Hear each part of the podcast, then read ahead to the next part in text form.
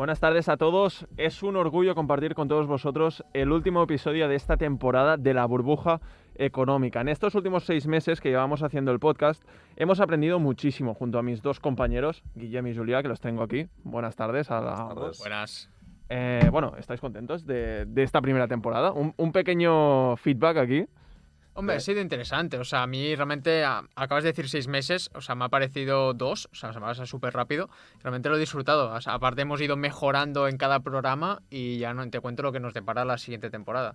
Para mí el titular ha sido de menos a más. Empezamos en pijama y acabamos uniformados en traje. el estudio. Muy bien, Los tres muy bien. iguales, que la gente que nos esté viendo a través de YouTube, os estamos saludando, bueno, os estoy saludando yo, ahora os saludan mis compañeros.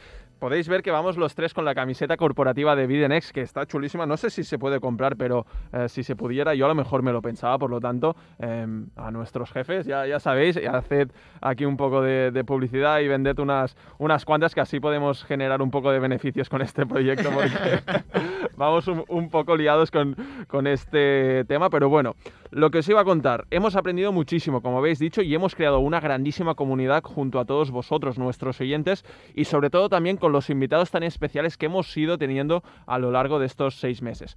Os voy a decir una cosa, creo que tampoco no es ningún secreto. Y es que este podcast, este programa que también se emite por Mataró Audiovisual que puedes recuperar a través de Spotify, de cualquier plataforma que acepte este formato o a través de YouTube, como os he dicho ahora, no se sustenta únicamente sobre nuestras personas, sino que también tenemos a un grandísimo equipo detrás, que es el de Videnext. Y bueno, y también otra confesión, si no fuera por Julia y no fuera por Guillem, este programa haría un poco de aguas. Y Borja también, no Y Borja, perdón. Borja. Hostia. Perdón, perdón, perdón. Borja, no sé si nos estás escuchando, no sé si estás conectado. Qué, Ya lo- qué lo- generoso por vuestra parte. Ostras, perdón, te lo has Borja. currado, ¿eh? No, no, es que de- Yo estoy como Pepito Grillo, ¿sabes? Ahí siempre en la conciencia, pero, pero bueno, ahí estoy, ahí estoy. Yo Porque, muy contento bueno, de que hayáis contado conmigo. a, a nuestra audiencia que no entienda esto, Borja, eh, se sigue conectando a través de, no sé, bueno, de la plataforma de, de Teams creo que es, porque él vive en Castellón. Nosotros estamos aquí en Mataró y él vive en Castellón. Eh, Borja, tú te incorporaste un poco más tarde que nosotros al programa. ¿Cómo lo has visto tú desde que has entrado? Hombre, pues a mí me parece un proyecto chulísimo, por eso me, me sumé.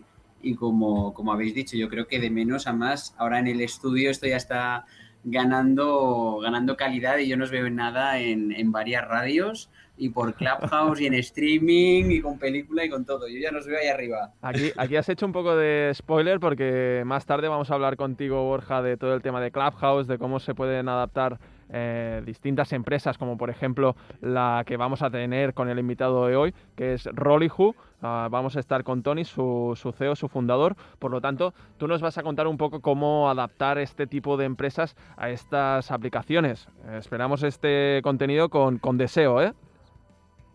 Genial, genial. Sí, sí, vamos a hablar de la revolución ahora de las redes sociales, que son las redes basadas en audio. Entonces, Vale. nada, en un ratito vuelvo y os comento. Ok, yo antes quiero haceros un pequeño resumen de lo que ha sido nuestra temporada, porque empezamos las primeras em- emisiones, sobre todo eso, hablando en catalán. No sé si vosotros lo sabréis, pero empezamos hablando en catalán porque somos de aquí, de Cataluña. Finalmente decidimos pasarnos al castellano para de esta manera poder, poder llegar a muchos más burbujeros económicos, que es como os he querido denominar eh, desde aquí, eh, y lo hicimos más que nada para poder llegar al máximo de jóvenes posible alrededor del mundo, porque ya sabéis que nosotros somos un programa enfocado a la gente joven. Y bueno, ah, en ese momento eh, lo seguíamos haciendo en el sofá, entre comillas, como dice Julia, antes hemos ido dando pasos agigantados a través de nuestros programas y pasamos sobre todo finalmente al estudio. Esto ha sido un paso de gigante porque Mataró Audiovisual nos ha dado la oportunidad de venir aquí después de todo el tema del coronavirus, porque ha sido bastante complejo el hecho de poder encaber toda la gente que somos en este proyecto aquí en el estudio, pero lo hemos logrado. Por lo tanto, yo sinceramente estoy contentísimo de ver cómo hemos evolucionado. He hecho este pequeño análisis de lo que ha sido la temporada, porque no sé si lo he dicho, no sé si se me ha pasado. Hoy es el último programa de la temporada. La que viene vamos a volver con fuerzas renovadas, con muchísimo contenido eh, distinto, sobre todo eso, porque lo vamos a enfocar un poco distinto y bueno, a ofreceros siempre el mejor producto posible. Julia, ¿qué vamos a hacer la temporada, la temporada que viene? Pues primero de todo vamos a estar seguramente todos vacunados. Y nos Ojo, vamos a novedad. poder sacar la mascarilla, que esto ya es bastante importante para ya acabar de liberarnos de todo, de todo este tema herencia del COVID, ¿no?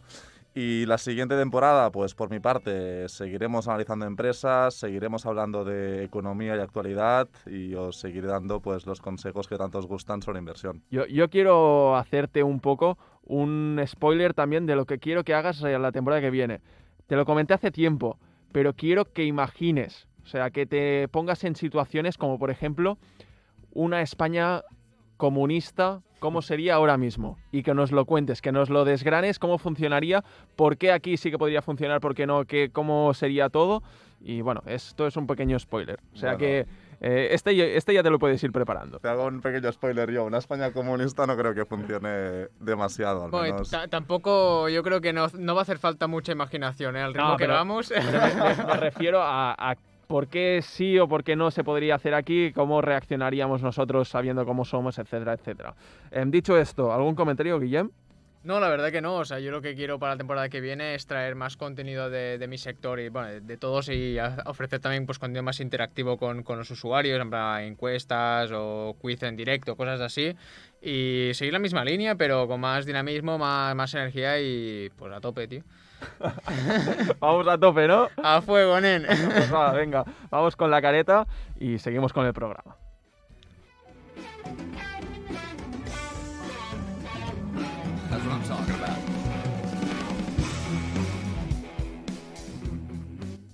Porque hoy lo que vamos a hacer es hablar de un sector que nos gusta muchísimo a todos, sobre todo a nosotros tres. Tengo que confesaros que a mí el cine es una cosa que me apasiona, no sé si a vosotros igual. 100%. Sí, sí, totalmente. O sea, yo disfruto mucho ir al cine, yo me paso el día, o sea, si pudiera, eh, por tiempo, me, me pasaría el día vi- viendo más películas que, que series, la verdad, soy más de, de ¿Sí? películas, sí, sí. Mira, esto no os lo he dicho antes, pero ir pensando una recomendación, si queréis, de, una película o una, una serie, de, de ambas o de una en exclusivo, y, después al final del programa nos la comentáis y así hacemos un poquito de... Bueno, así nos conocen los oyentes un poco mejor.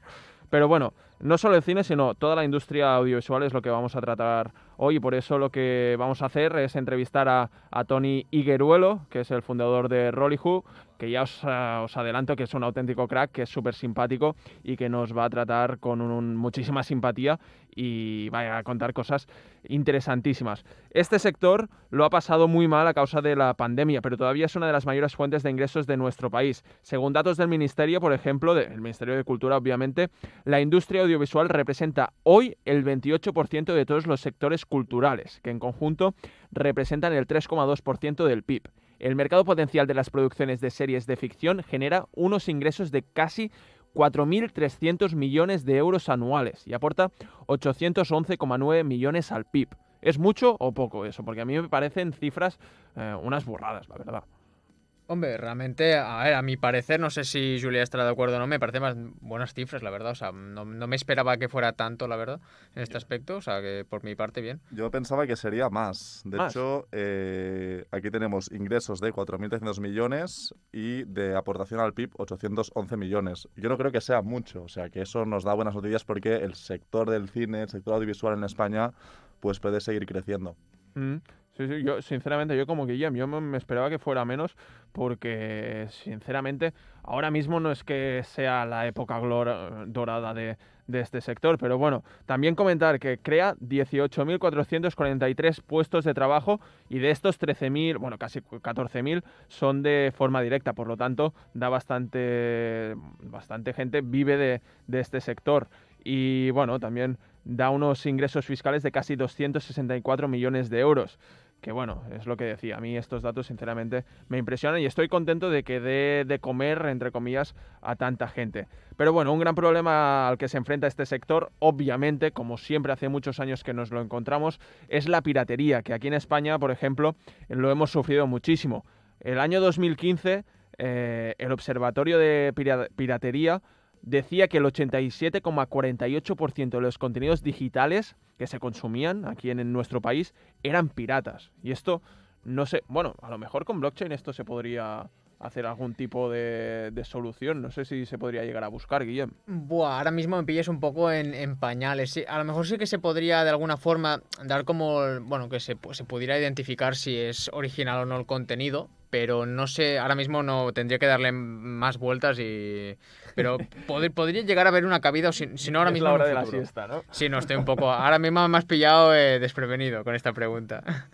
Bueno, Julia, te, te lo te lo pregunto por cortesía también. ¿Tú crees que hay alguna manera de, de solucionar esto? No es- Bueno. ahora mismo no sé cómo están los datos, porque quieras que no hace seis años y seguramente a través de plataformas como Netflix, que posteriormente nos la vas a analizar, a lo mejor ha cambiado un poco. Claro, Pero hace seis años, digamos que el contenido digital se consumía de otra forma, había mucho más contenido gratuito, básicamente porque había mucha más piratería, porque no había empresas como Netflix y muchas otras que tienen esta capacidad de control mm, y esa certificación a nivel de bueno, contenido que, eh, que antes no había, ¿no? Entonces ahora es mucho más fácil, al estar todo mucho más digitalizado, de controlar todo ese proceso y chapar esas páginas web que están pirateando contenido y lo están ofreciendo gratuitamente. sí, A- sí. Además también había, no sé qué año fue que se, se aprobó una ley en España que se llama la ley SOPA o algo así, creo. Sí, en- ostras, eh, sí, iba- sí. que iba en contra de la piratería y yo me acuerdo que cuando tú querías descargar hace unos años cualquier película tú la encontrabas al momento, o sea, había muchísimas páginas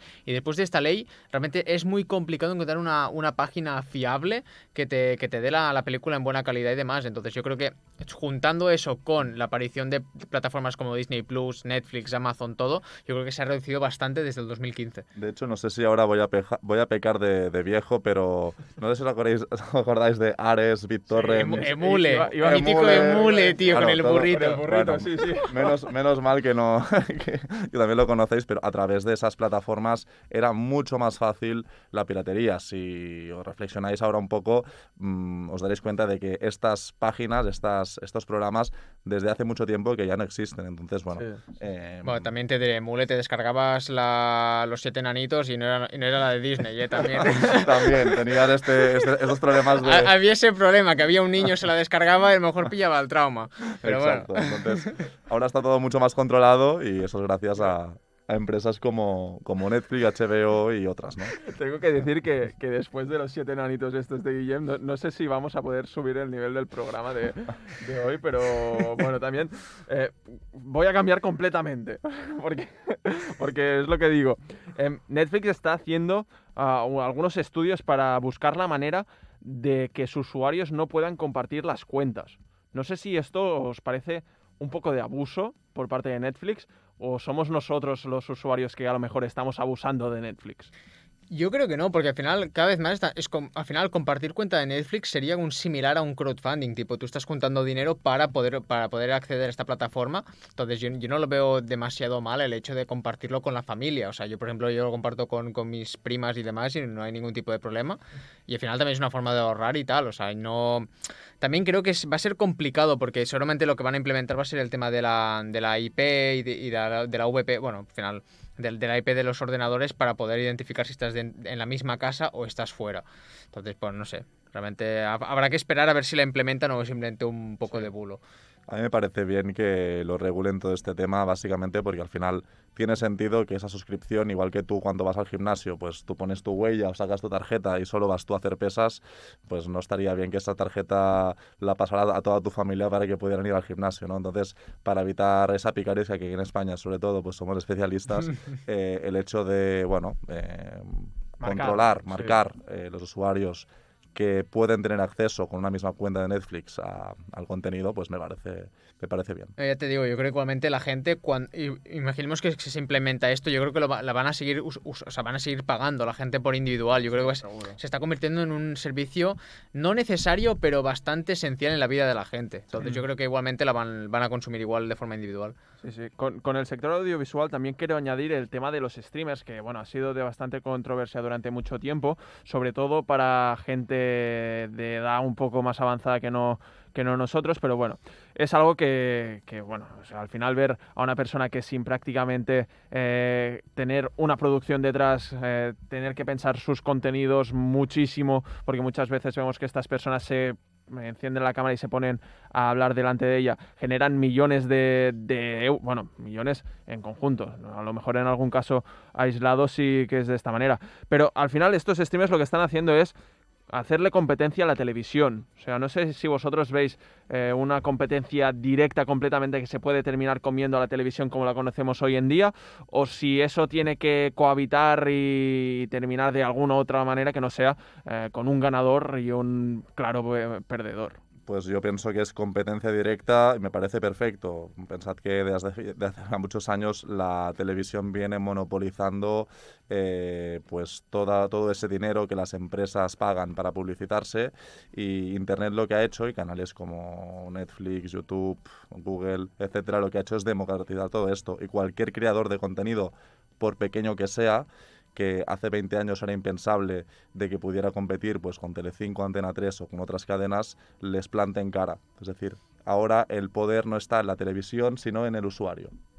Guillem, eh, ¿Piensas lo mismo? Justamente tú que haces contenido en YouTube. A mí me parece, o sea, es competencia directa, me parece estupendo lo que hacen y encima estamos viendo que las, las grandes marcas están dejando de promocionarse en la televisión para irse al contenido en, streaming porque la gente lo ve más, lo consume más y es algo que no te tienes que tragar 15 minutos de, de publicidad que tú no quieres, sino que la publicidad que, te, que tú te comes eh, está personalizada prácticamente. Exacto, aquí quiero ir yo, ¿no? Pues al final tú cuando haces un programa de televisión como empresa que invierte en publicidad tienes poca capacidad para segmentar tu público objetivo en Internet, en YouTube, en Google, lo puedes hacer eh, de forma muy, muy, muy, muy directa y por lo tanto son campañas mucho más rentables que la televisión. Ahora, una pregunta muy rápida, muy, muy, muy rápida.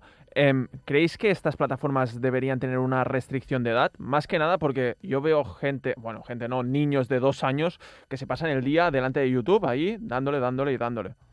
Yo pienso que no tendría que haber restricción de edad, sino que son los padres los que tienen que educar a sus hijos y decidir cuánto tiempo están delante de la pantalla. Correcto. O sea, al final es, mira, pues estás una hora o lo mejor, yo qué sé, yo, conozco eh, familias que lo que hacen pues con los niños pequeños eh, se ponen a ver TikTok, por ejemplo, con ellos delante. Tipo, si ves algo que no toca, lo pasas y ya está. Que al final es un poco el control hasta que el en el caso del hijo o la hija, pues ya tenga suficiente como criterio como para poder decir lo que le mm. conviene y lo que no.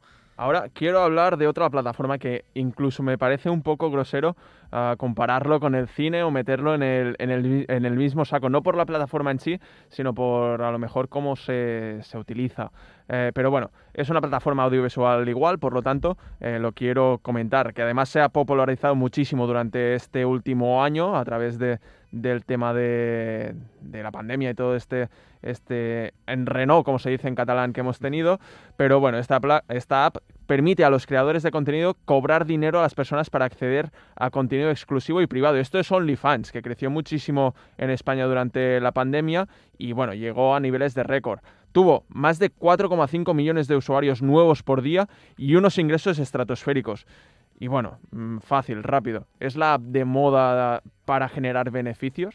Del sector al que se al sector centrado sí, también ha crecido en la pandemia, había mucha necesidad y encima pues eh, OnlyFans la cubría creo que bastante bien, pero aparte además eh, OnlyFans sí que es verdad que no, no ha sido cosa suya, sino que ellos se querían centrar en, en exclusividad a nivel de música y demás y por al final se acabó tentando para pues ámbitos sexuales y pues han anunciado que lo que quieren es desvincularse de, ese sector y empezar a hacer, o sea, retomar el camino al cual estaban eh, dirigiéndose, ¿no? Entonces me parece bien.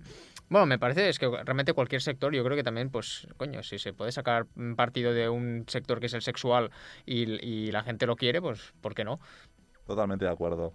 El liberalismo, o sea, lo quieres, existe, pim, lo tienes, ya está. O sea, no. Aparte, hostia, pues mira, les ha ido, creo que mejor de lo que se esperaban. Tanto a la empresa como a muchos usuarios y usuarias. Ahora, ahora voy con eso porque, mira, Bella Torne. Eh, ganó más de un millón de euros en sus primeras 24 de euros, no, de dólares en sus primeras 24 horas en la plataforma. Me parece, bueno, eh, si ganas eso en un día, en una semana, no sé cuánto ganarás, pero ostras. Mira, yo ah, mira, hoy me ha salido un vídeo en TikTok que hablaba sobre ello, que había Cardi B, era la tercera que ganaba más en, mensualmente en, OnlyFans, creo que eran 7 millones de dólares al mes. Luego Belazón creo que eran unos 8 o 9 y luego había Taiga, el, músico americano que gana, creo que eran 15 millones, una cosa así, porque el tío no se corta en, en, su, en, su, en su cuenta. Em, y por último, eh, de todo el tema audiovisual, y centrado un poco en, las aplicaciones. Guillem, me interesa que lo digas tú. Eh, todo el tema del auge que, que, está teniendo también TikTok. También, ¿por qué está entrando tanta gente? ¿Cómo funciona el famoso algoritmo que te puede hacer famoso en cualquier momento? Bueno, al final es una plataforma de lo que, lo que, lo que hemos dicho hasta ahora, ¿no? Al final contenido rápido y al final es un algoritmo que tú pues vas a ver un vídeo y cuanto más tiempo veas ese vídeo, al final el algoritmo dice, vale, pues le interesa este tipo de contenido y te lo va mostrando. Encima son vídeos de, de máximo minuto, bueno, ahora hay como tres máximo, pero la mayoría son de máximo minuto y es contenido rápido y personalizado hacia tu criterio o lo que tú le enseñas al algoritmo que, que le gusta. Entonces, el algoritmo funciona de la siguiente manera. Lo, más, lo principal es es la retención del usuario.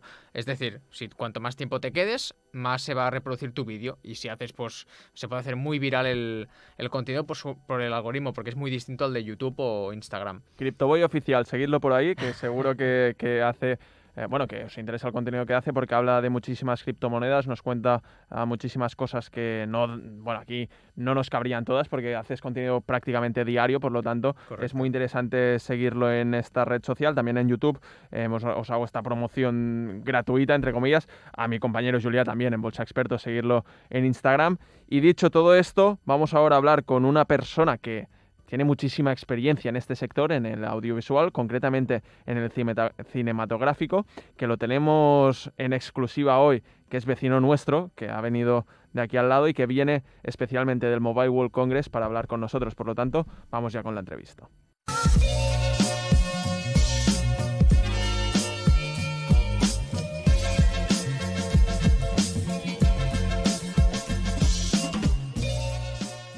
Último programa de la temporada y estrenamos las entrevistas presenciales. Tony, te tenemos aquí. ¿Cómo estás? ¿Qué tal? ¿Cómo estáis? Bueno, nuestro invitado se encuentra con nosotros aquí en los estudios de Mataró Audiovisual, cerca de, los, de, sus oficinas porque somos vecinos. Rolly está aquí al lado. Exacto, estamos aquí en el Tecnocampus.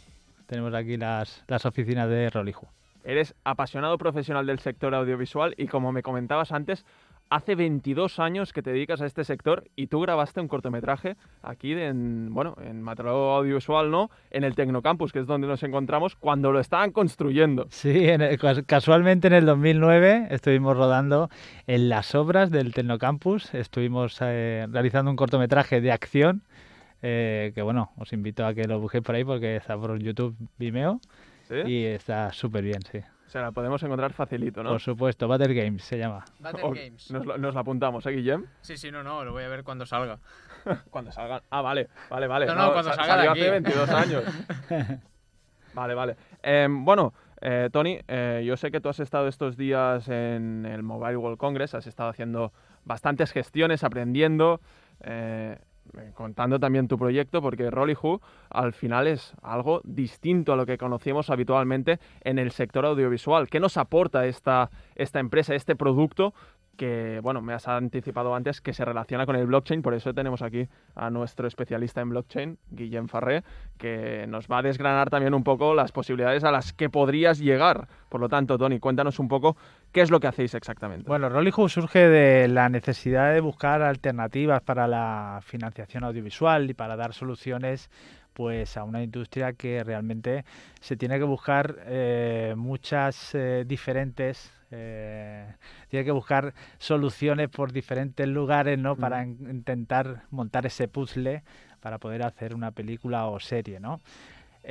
nosotros en el 2018 cuando constituimos Rollyhood, teníamos un modelo de negocio, el cual a través del crowdfunding pues, invitábamos a las personas, a cualquier persona, a poder participar en proyectos audiovisuales a través de la plataforma y eh, concretamente eran para proyectos de cine.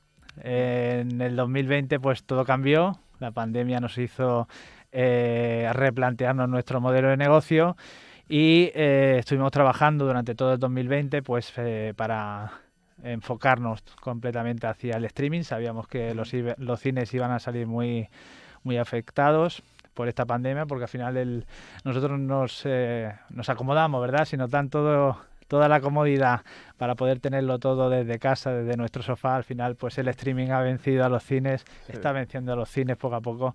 Y nosotros pues eh, viendo un poco la dificultad que podíamos dar para dar eh, rentabilidad sobre los proyectos que íbamos a estrenar en cine, pues decidimos irnos hacia el streaming. Y actualmente pues estamos trabajando en el desarrollo de una plataforma, una plataforma de streaming con un formato concreto que son en micropelículas y microseries. Mm. Eh, de calidad cinematográfica, muy enfocada a los nativos digitales y sobre todo con un ecosistema en el cual eh, damos la posibilidad a las productoras poder monetizar como si fuera un YouTube, pero Sí. hecho expresamente para las necesidades de las productoras, por tiempos y demás. Eh, le damos la posibilidad de monetizar y también premiamos, le damos la posibilidad de obtener eh, ganancias a los usuarios también, porque todos valoramos mucho nuestro tiempo, pero Pero tiene que tener una recompensa. Totalmente, ¿no? Entonces, pues eh, viendo un poco las posibilidades que daba la tecnología, pues dimos con, con la blockchain y, estamos trabajando sobre ello. Mm, Cuando hablas de micropelículas, ¿es como lo que conocemos hasta ahora los cortometrajes o tienen dispara, o sea, o son dispares en ese sentido? Bueno, en realidad los cortometrajes están eh, enfocados para contar eh, una historia eh, concreta, ¿no? Eh, nosotros eh, las, el microcontenido lo que, a lo que nos referimos es lo que puedes encontrar en una película o en una serie, pero en un tiempo reducido. O sea, series de 4 a 8 minutos por capítulo, películas de, 12, de 8 a 18 minutos de duración, ¿no? Entonces eh, damos todos los géneros, acción, comedia, terror, pero concentrado en pequeñas dosis. y que sea mucho más fácil de consumir, ¿no? Porque nosotros somos, sobre todo las personas jóvenes, ahora mismo eh, tenemos una necesidad de consumir rápido, que nos lo den masticadito y, tragarlo rápido y por eso seguramente es por donde queréis tirar vosotros. Pero me interesa el tema del blockchain, o sea, ¿cómo, cómo lo estáis aplicando en este, en este sentido? Porque ah, cuando hacíais el crowdfunding, que es algo que ya se conoce bastante, pero aplicar el blockchain a una recogida monetaria, no sé si Guillem nos va a poder contar algún caso también, pero vosotros exactamente cómo lo hacéis eso. Bueno, estamos trabajando en, desarroll- en desarrollar un ecosistema con Sí. una propia moneda. Esa moneda va, eh, bueno, va a ir recompensando a Ujú. los eh, creadores, al talento que vaya participando y que vaya desarrollando proyectos eh, para la plataforma.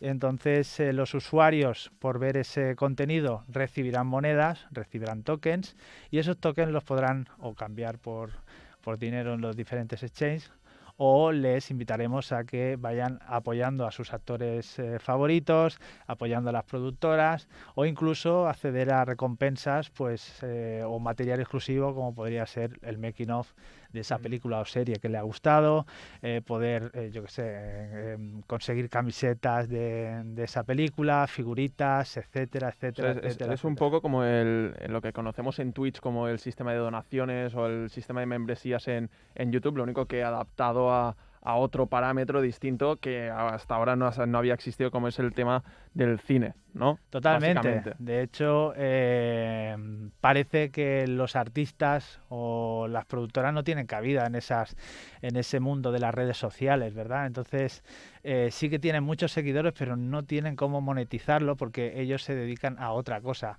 Eh, las productoras no pueden mantener eh, un ritmo constante que exige, por ejemplo, un canal Mm. de YouTube, ¿no? De tener ocho, ocho contenidos cada mes, tener una red de seguidores, etcétera, etcétera, porque cada pieza requiere un trabajo para que tener un, un mínimo de calidad, ¿no? Entonces nosotros vamos a dar eh, esos timings que necesitan las productoras para poder realizar esas micropelículas o microseries y le vamos a dar la facilidad para poder monetizarlas directamente. O sea, para, para que yo lo entienda, vais, vais a, vais a hacer de soporte a las productoras y encima vais a, vais a ofrecerles un ecosistema para que puedan ellos poner ese, ese tipo de contenido como los, las, micro, las micropelículas o las microseries, ¿verdad? Exacto. Vale, aparte me, me parece muy interesante lo que has dicho de, de la blockchain, de los pagos, porque me recuerda mucho a una combinación de dos proyectos que conozco, uno es Veracity, que al final te paga, te paga por ver vídeos, eh, ya sea en YouTube o en Twitch, y me parece interesante porque al final la gente ahora mismo quiere, quiere cobrar para ver las cosas, o sea, no hace nada de gratis la sociedad de hoy en día. Me parece muy interesante. Y luego lo que has comentado de que vean el making of, camisetas o que puedan llegar a ir al rodaje, me recuerda mucho a un proyecto que se llama Chiliz, que lo que hacen es, pues tú lanzan tokens del Barça, del Atlético de Madrid, que con esos tokens tú tienes acceso. Yo tengo un colega que fue a jugar, le tocó un sorteo, porque tenía tokens del Barça, que fue a jugar un partido en el, en el Camp Nou. Entonces, sería bastante similar y, me, y, creo y es muy interesante porque hay muy, muy cine, ¿cómo se llama? Un cinéfilo, sí. que le gusta el cine, ¿no? Claro. Sí, es que ahora digo, hostia.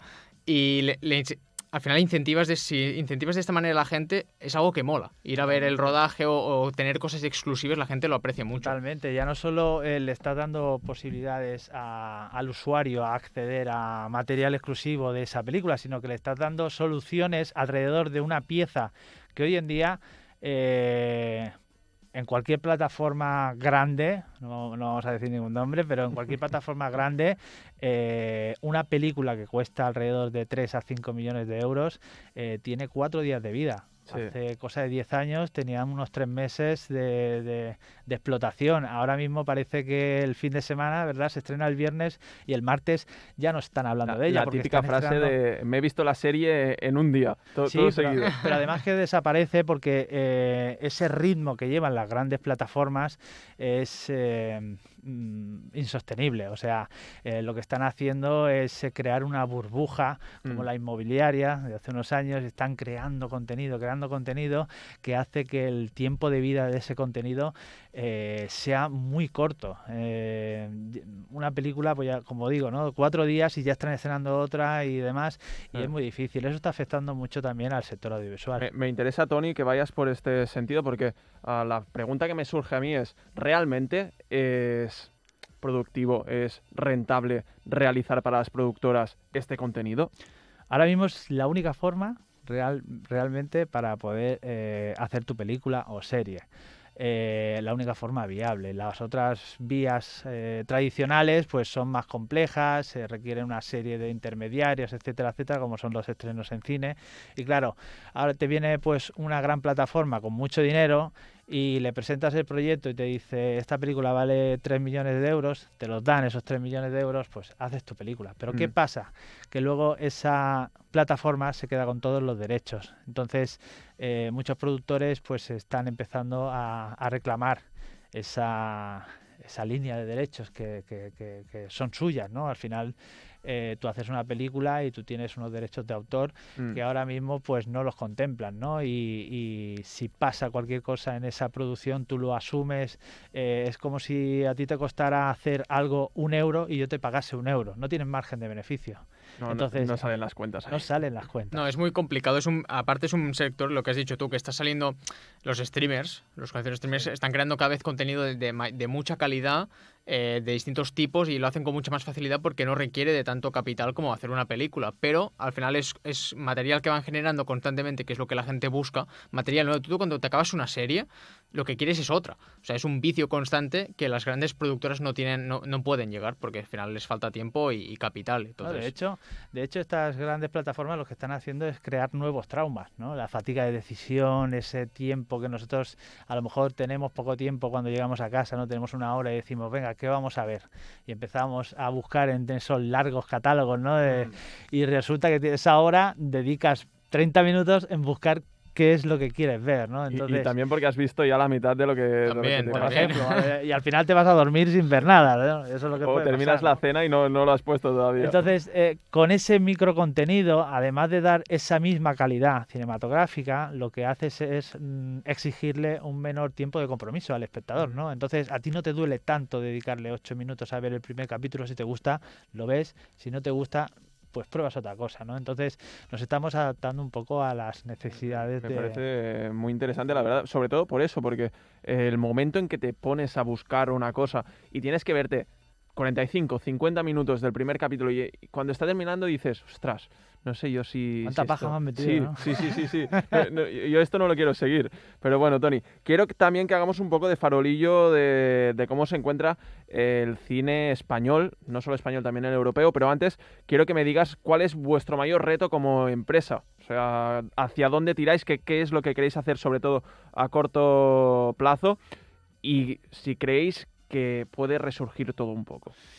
Bueno, eh, con, respondiéndote al reto, nosotros actualmente ahora estamos, eh, como queremos democratizar el sector audiovisual, ahora mismo estamos, pues, eh, incluso hemos democratizado la posibilidad de, el desarrollo de, tecnológico de la, de la aplicación. Hemos creado un token y ese token lo estamos ofertando para un activo digital para que las personas que quieran ese token pues puedan tener ganancias sobre la, el crecimiento de usuarios de la misma plataforma. ¿no? Ahora pues estamos en pleno proceso de búsqueda de inversores. Sí que es cierto que nos estamos encontrando pues por mucho que, por muy de moda que esté el, tema de las criptomonedas y demás, pues siempre estos grandes inversores pues tienen esa, ese recelo, ¿no? No saben si sí o si no todavía, entonces nos estamos encontrando un poco con eso, ¿no? Pero, pero bueno, vamos pasito a pasito y poco a poco lo estamos consiguiendo.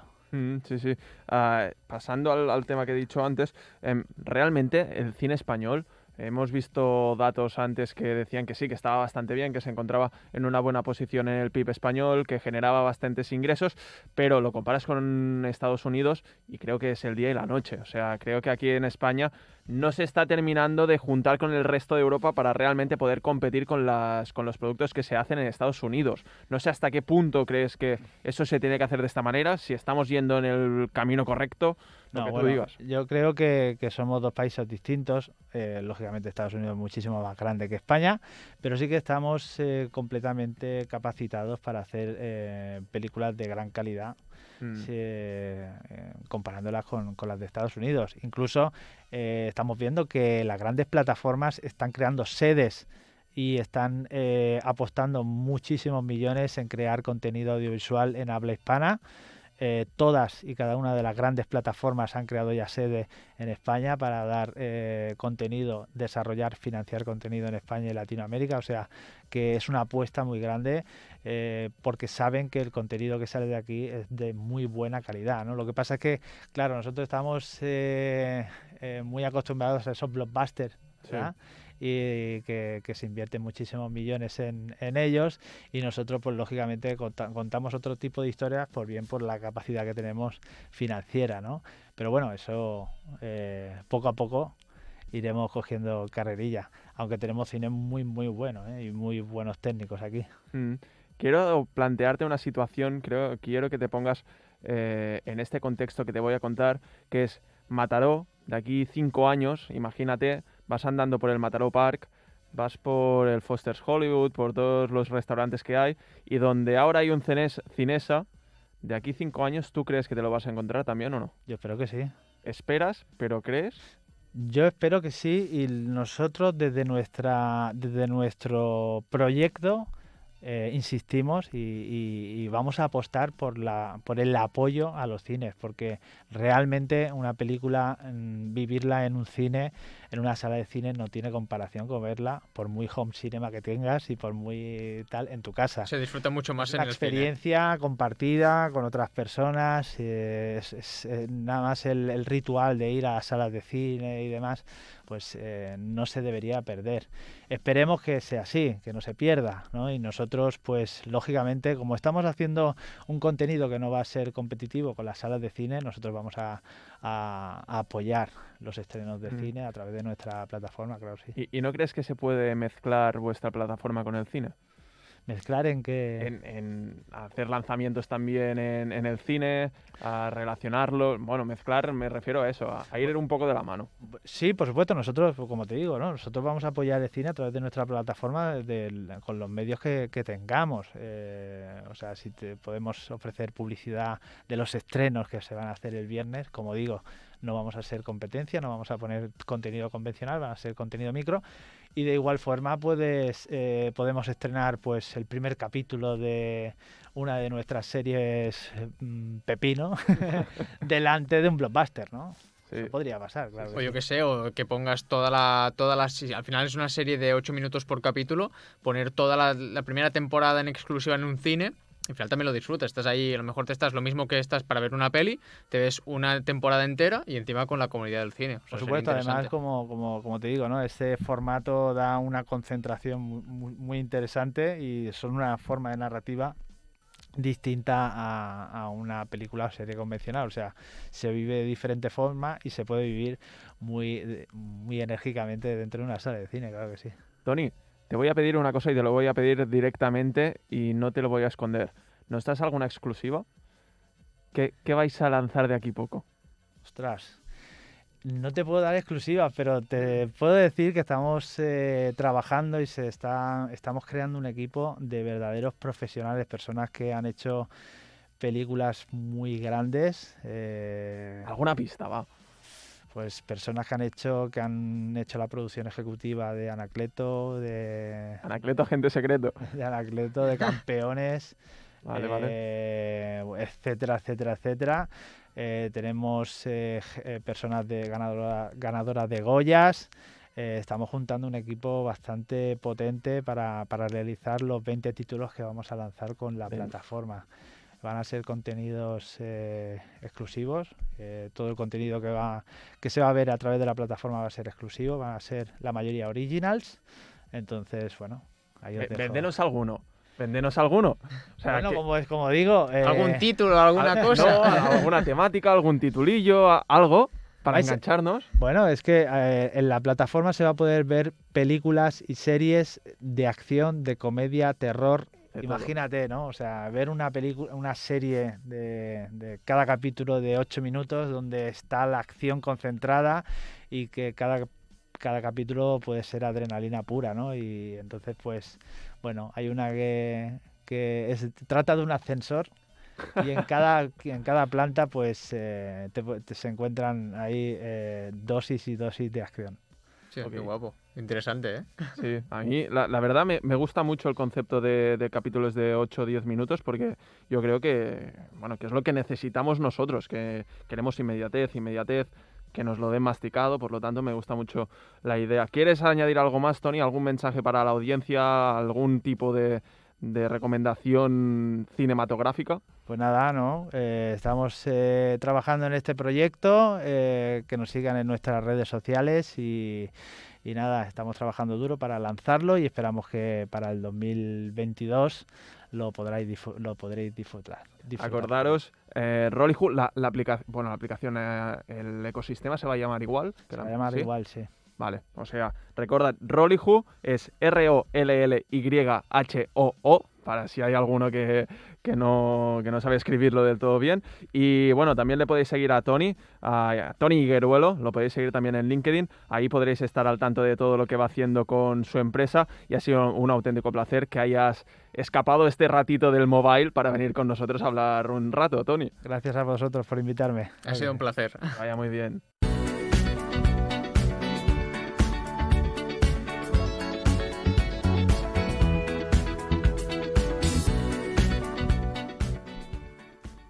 Bueno, Julia, lo he, adelantado antes. Hoy nos hablas de Netflix. Pues sí, Arnau, hoy os traigo el análisis de una empresa que muchos de vosotros consumís. Yo no.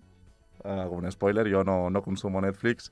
Eh, pero bueno, eh, igualmente hablaremos de esta empresa, haremos un poco de análisis sobre las principales características del negocio y bueno, lo de siempre. Al final os daré mi recomendación de si merece la pena invertir o no en Netflix. Eh, un poco me gustaría saber vuestra opinión. ¿Vosotros qué pensáis, Arnau? Así a Yo, priori. yo creo que vamos tarde. Arnau y Guillem Yo, yo es, es Vamos creo, tarde. creo que vamos tarde. Bueno, ahora veremos, veremos un poco eh, en qué punto está Netflix, ¿vale? Y justamente, pues eh, voy a plantear el titular en mi sección de por qué invertir en Netflix sigue siendo una gran oportunidad en pleno 2021. Pues, pues la, pri- primera en la frente. la primera en la frente, hoy no me ando con rodeos. Así que, bueno, lo que voy a hacer hoy es explicar las cinco razones que para mí son las que deberíamos, la- la- las principales razones por las que deberíamos invertir en Netflix. Así que estad atentos porque empiezo por la primera. ¿vale? La primera es Netflix ha salido vencedora de la crisis del coronavirus. En el primer trimestre del 2020, Netflix generó casi 6.000 millones de dólares en ingresos, con un crecimiento anual del 27%. Por otro lado, su beneficio operativo fue de casi 1.000 millones, con un margen operativo del 16%. Es decir, es muy buen negocio. Entonces, debido a la cuarentena causada por el COVID, el número de usuarios suscritos a la plataforma aumentó en 183 millones, es decir, un incremento del 23% en comparación con el primer trimestre del año pasado. ¿no? El segundo motivo por el cual debemos invertir en Netflix es que está expandiéndose eh, de, de forma internacional, igual que el COVID. ¿no? El principal impulsor del crecimiento del número de suscriptores de Netflix Mm. fueron los mercados internacionales mientras que de 2015 al 19 el número de suscriptores en Estados Unidos aumentó solo en 61 millones, los suscriptores de los mercados internacionales crecieron cuatro veces más, hasta los 106 millones. Entonces, de acuerdo con las previsiones, la mayor parte del crecimiento futuro de Netflix continuará viniendo de los mercados internacionales. Y ya no me quiero ni imaginar lo que puede pasar si Xi Jinping retira la prohibición de Netflix en China. Así que bueno, seguimos con la tercera.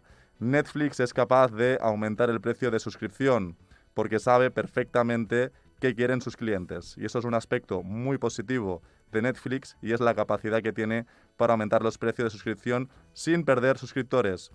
Entre otros competidores como Amazon Prime, HBO y Hulu, Netflix es el que, más, eh, que tiene el precio más elevado de suscripción. Entonces, en los próximos años, yo creo que Netflix puede aumentar aún más los precios de suscripción si continúa produciendo contenido de alta calidad. Para ponerlos en contexto, de los 20 programas mundiales más vistos en 2019, todos menos uno están en Netflix, así que tienen muchísimo poder. ¿Y sabes cuál es? No sé cuál es. Vaya. sigue, sigue. Son de todo el mundo, no es imposible controlar a todo el mundo. el cuarto punto es Netflix gasta más de lo que ingresa y esto a priori puede parecer algo negativo, pero vamos a ver exactamente ¿qué está pasando aquí? ¿no? Pues muchos inversores se preocupan por el flujo de caja negativo que Netflix ha tenido en los últimos años, sin embargo, la razón principal por la que el flujo de caja negativo eh, de Netflix es la inversión en nuevo contenido. Al final, invertir en contenido es un activo muy importante eh, a medio y largo plazo. Entonces, si tú produces una serie que es de éxito, esta serie se va a seguir consumiendo durante muchos años. Pues mirad, El Rey León, por ejemplo, lo hicieron hace muchos años y sigue a día de hoy generando muchísimos beneficios. ¿no? Y por último, el, el quinto punto, invertir en Netflix es sinónimo de invertir en una empresa con 23 años de experiencia y con una enorme capacidad de adaptación. Esto puede sorprender a algunos, pero Netflix ha cotizado en bolsa durante más tiempo que Facebook y Google. Aunque le ha llevado más tiempo llegar a ser una empresa conocida, durante todos estos años, le hemos visto que está un poco en la sombra, han ido mejorando su modelo de negocio, pero a día de hoy Netflix es la líder en el sector. Por lo tanto, Netflix, aunque a día de hoy en bolsa cotiza bastante cara, un PER de 50 aproximadamente. Yo pienso que es una empresa de la que vamos a, escuchar hablar durante mucho tiempo y que para mí es una buena inversión. Así que consejo de Julia, como siempre digo, buena inversión Netflix, que yo sinceramente no me lo esperaba. Vamos rapidito, Julia, lo siento, pero es que nos estamos quedando sin tiempo y no quiero marcharnos hoy, no quiero que nos vayamos sin hablar con Borja, que nos tienes que contar algunas cositas, Borja. Siempre me quedo sin tiempo, eh, estáis contra mí todos. Perdón, perdón. Eh, te lo he escrito por, por WhatsApp, no sé si lo has visto. Mala gestión, porque hemos tenido una entrevista muy interesante con Tony y que queríamos darle un poco de bombo, pero rápido, rápido, porque eh, realmente la revolución que están teniendo las redes sociales basadas en audio está siendo espectacular, Borja. No, además no pasa nada porque este tema estoy seguro de que lo vamos a retomar con, con mucha más intensidad en la próxima temporada pero para dejar a nuestra audiencia con, la miel en los labios, vais a empezar a oír hablar de redes sociales basadas en audio muchísimo durante las próximas semanas.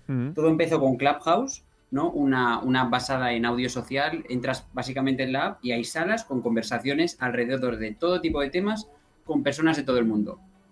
Tú entras y te pones a escuchar o también puedes participar. Por tanto, es como estar en un podcast, pero en directo y de forma interactiva. Y esto empezó con una eh, Clubhouse, como os decía, en Estados Unidos. En España llegó eh, a partir de enero, yo fui de los primeros en entrar y ha sido increíble el crecimiento que ha tenido estos meses. Y Facebook, Twitter, Instagram, LinkedIn han visto que tiene mucho potencial y ya, han, eh, ya están trabajando o ya han presentado sus proyectos que son una copia idéntica. Con lo cual, muy atentos a las redes sociales basadas en audio porque sobre todo para los que sois emprendedores, marqueteros, eh, van a ser una herramienta de negocio increíble. ¿Y tú, tú Borja, ah, vas a quedarte con Clubhouse o te vas a la de LinkedIn? No me hagas elegir, esto es como entre mamá y papá, no, no, los dos, o sea, de la mano. Ahora, no puedo decir que LinkedIn esté por encima, porque la verdad que Clubhouse me ha dado muchísimas alegrías, o sea, desde conectar con personas de todo el mundo, me han salido negocios, colaboraciones, charlas, de todo. O sea, que yo se lo recomiendo a todo el mundo, incluso en este momento por encima de LinkedIn, porque siempre es una oportunidad, ¿no? Cuando una aplicación está empezando, como TikTok al principio, pues si te sumas y eres de los primeros, tienes Mm. la suerte de aprovechar de ser uno de los early adopters, con lo cual ahora Clubhouse número Mm. uno. Borja, bastante rápido, lo hemos comentado antes. Me gustaría que nos des algunos tips de, de cómo una empresa, como por ejemplo la de Tony, podría beneficiarse de estas aplicaciones. Pues mira, lo más importante es tener muy claro quién va a representar a la empresa, porque una singularidad que tienen es que no puedes entrar como empresa como tal en la plataforma. Tienen que entrar los trabajadores y por tanto es muy importante, ¿no? Porque las personas eh, van a asociar tu empresa a una cara visible. Entonces, pues si eres una empresa tendrás que establecer ¿no? unos protocolos, qué tipo de información puedes compartir, qué tipo de información no, porque cualquier cosa que digas puede beneficiarte o perjudicarte. Entonces, eso lo primero. Y luego también eh, buscar embajadores, así como hay, hay influencers ¿no? en Instagram, pues en estas redes de audio probablemente también habla otro tipo de influencers, eh, de moderadores, personas que contraten como embajadores de, de, empresa. Entonces, cualquier persona que nos esté escuchando, a lo mejor tiene aquí el trabajo del futuro, ¿no? El representante de audio de una de las empresas que, que admira. Mm, Bueno, eh, creo que tú estás tirando currículum en algunos lugares para hacer esto, ¿no? Porque te gusta bastante. que me llamen, que me llamen. Eh, ¿Tenías algunos consejitos para darnos? Eh, no sé si quieres hacer alguno, Borja. Claro, os voy a dejar eh, muy rápido con unos consejos y como os digo, esto ya lo retomaremos cuando lo estén petando, Sí. pero echadle un ojo, ¿eh? Eh, a Clubhouse, Borja, en Spotify. Me, sí, dime. me- me comprometo, ¿eh? O sea, el próximo, el primer programa no lo sé, pero entre los cinco primeros programas que hagamos la temporada que viene será prácticamente exclusivo para ti, para este tema, porque es una cosa Qué interesantísima. verdad. responsabilidad. Y, y comprometeos también a utilizar Clubhouse, ¿eh? porque la verdad que ha sido una pasada. Yo, mira, ese era el primer consejo, que hay que estar muy activos. Es un poco pesado al principio, porque es una gran eh, inversión de tiempo, porque no es como en Instagram, ¿no? Que publicas una foto y te puedes olvidar. Aquí tienes que estar activo porque es una conversación. Entonces, ese es el primer consejo, que hay que estar muy activos. El segundo consejo, que hay que tratar de posicionarse muy bien. Entonces, no puedes estar hablando de todo. Así como en Instagram no puedes estar publicando, ¿no? fotografías de todo tipo porque al final tu audiencia se vuelve loca, pues aquí también has de elegir un nicho y enfocarte en de qué quieres hablar. Y el último consejo sería que has de tratar de crear una comunidad, ¿no? Como estamos haciendo aquí con la burbuja económica Be The Next, pues en Clubhouse y en estas redes de audio igual, has de tener muy claro alrededor de qué tema de interés quieres crear una comunidad, en este caso, ¿no? De emprendimiento, de economía, de inversión. Pues cuando entras en una de estas redes, lo primero que has de pensar es qué tipo de comunidad quiero crear y en qué tipo de comunidad Mm. quiero formar parte. ¿Y ¿Es más fácil, Borja, crear esta comunidad cuando eres una persona física o cuando eres empresa? Eh, yo creo que sin duda cuando eres una persona física, porque eh, ya no ves que no hay un segundo interés detrás, ¿no? Al- Mm. a- alguna empresa ha intentado entrar en este tipo de aplicaciones y claro, te echas para atrás porque lo primero que piensas es qué me van a vender, ¿no? En cambio, cuando entran otras personas y se ponen a hablar, pues, pues no tienes esa, ese pensamiento de segundas intenciones. Entonces yo creo que persona 100%. Borja, muy rápido, una recomendación cinematográfica, una película que te guste y que recomiendes a nuestros burbujeros económicos. Bueno, a mí me encanta la película de Intocable, mis favoritas. Mira, Intocable, eh, lo hilo con la recomendación que yo quiero hacer porque a la mía, la que me, o sea, me encanta es Lupón, la, la, la serie. La iba a recomendar yo, era mi serie para recomendar. Que acaban muy- de sacar la segunda buena. temporada. Sí, a, mí, a mí buenísima, me gusta buenísima. mucho, pero Es mucho, mucho, buena. mucho. Bueno, Borja, em, lo dejamos aquí, ¿vale? Me, me comprometo con lo que te he dicho de la temporada que viene a hacer un podcast Perfecto. exclusivo con lo que hemos comentado. Y bueno, buenas vacaciones. Igualmente, felices vacaciones y nos vemos en la próxima temporada. Ya por todo lo alto, con estudio y, y con todo, Un, vamos. un abrazo muy fuerte, Borja. Un abrazo. Cuídate, chao. Bueno, y aquí seguimos en el estudio. Ha sido ah, un placer, bueno, hablar con Borja, obviamente, como siempre. Pero tengo un poco de tristeza. Hemos llegado al final de esta temporada. Y bueno, la burbuja económica no se termina, pero quieras que no, dos meses sin, con, bueno, sin vernos prácticamente, que sé que nos vamos a ver, pero digo, aquí en el estudio, a mí se me va a hacer duros. Ha sido una aventura, como mínimo hasta el momento, llenísima de, de experiencias. Y no quiero que nos vayamos, Juliá y Guillem, sin haceros la misma pregunta que le he hecho a Borja. Una recomendación. Si queréis serie, peli, lo que queráis. Yo te diría dos películas. Una es Avatar, que es Ostras. mi, mi me suena, esto ya lo has dicho, ¿eh? Aquí. Puede me su- ser. Me suena mucho. Pues sí, siempre lo digo. O sea, a mí Avatar es la película preferida. Me la he visto, no sé, seis o ocho veces. Eh, estoy esperando a que salga la 2 desde hace ya cinco o seis años. Bueno, no sé si va a salir algún día. Y luego sí la de Django Desen... La de Django. Sí. Ah, no, me, no me acuerdo del Django desencadenado. Creo que, sé, creo que era. ¿Tú, Julia? Pues mira, yo os diré dos libros. A mí me gusta más leer, leer que... A por culo la peli. me gusta más leer que mirar series y os diré dos libros. El primero sobre economía e inversión, que es Invirtiendo a largo plazo, de Francisco García Paramés, un inversor español muy bueno. Y después uno más de crecimiento personal y tal, que se llama El monje que vendió su Ferrari, que también me gusta mucho. Yo también os recomiendo una, una más, que es El Show de Truman. A mí me gusta mucho y me Muy entretiene bueno. muchísimo, por lo tanto os la dejo aquí por si la queréis ver durante las vacaciones. Y recordad, permanecemos activos en las redes sociales, arroba videnex.es y con muchísimos temas que comentar. Nos podéis seguir a todos por la calle, por las redes sociales o por, por donde queráis al final. Y me despido. Yo soy Arnau Sirac. Os deseo a todos un feliz verano, sobre todo a vosotros, Juliá, eh, Guillem, Santiago, que estás ahí dentro, eh, a todos. Hoy no tenemos a Pera, pero bueno, a, a todos os deseamos unas felices vacaciones y bueno, un abrazo a todos, que vaya muy bien. Nos despedimos por YouTube también y hasta la próxima. Un abrazo a todos. Cuidaos mucho, feliz verano.